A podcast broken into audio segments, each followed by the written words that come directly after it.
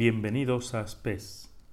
En estos días, en la primera lectura de la misa, escuchamos fragmentos del primer libro de los Reyes que narran la historia del gran profeta Elías.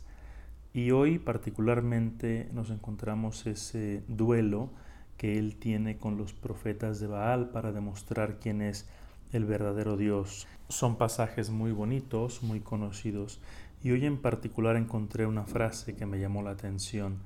Elías le dice a todo el pueblo, ¿Hasta cuándo andaréis cojeando con dos muletas? Si el Señor es Dios, id tras él, y si es Baal, id tras él. Y esto es algo que se da muy frecuente, incluso entre personas, vamos a decir, con sensibilidad religiosa, personas católicas e incluso buenos católicos, que desconocen los fundamentos de, su fe y con mucha facilidad caen en la búsqueda de espiritualidades alternas que incluso contrastan totalmente con nuestra fe católica.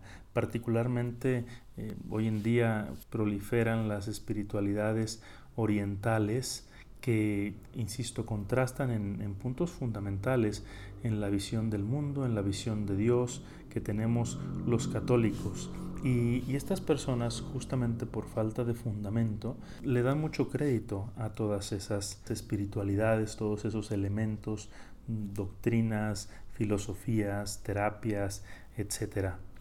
Y todo esto se da porque no conocen la riqueza que tenemos en nuestra fe católica porque quien conoce su fe a fondo descubre que no necesita andar buscando en ningún otro lugar. Justamente esta mañana platicaba con una persona que me encontré y me decía, está Dios, el Espíritu Santo, energía cuántica, llámale como tú quieras, yo decido llamarle Dios.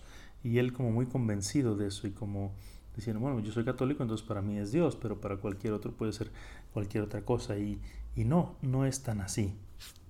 Y esta imagen que utiliza el texto de la Sagrada Escritura, ¿hasta cuándo andaréis cojeando con dos muletas? Entonces, no cojees, camina, camina bien, descubre la belleza de tu fe, que insisto, es preciosa y, el que la encuentra no necesita nada más, no necesita andar buscando sucedáneos en ninguna otra parte. Hasta que nos volvamos a encontrar, que Dios te sostenga en la palma de su mano.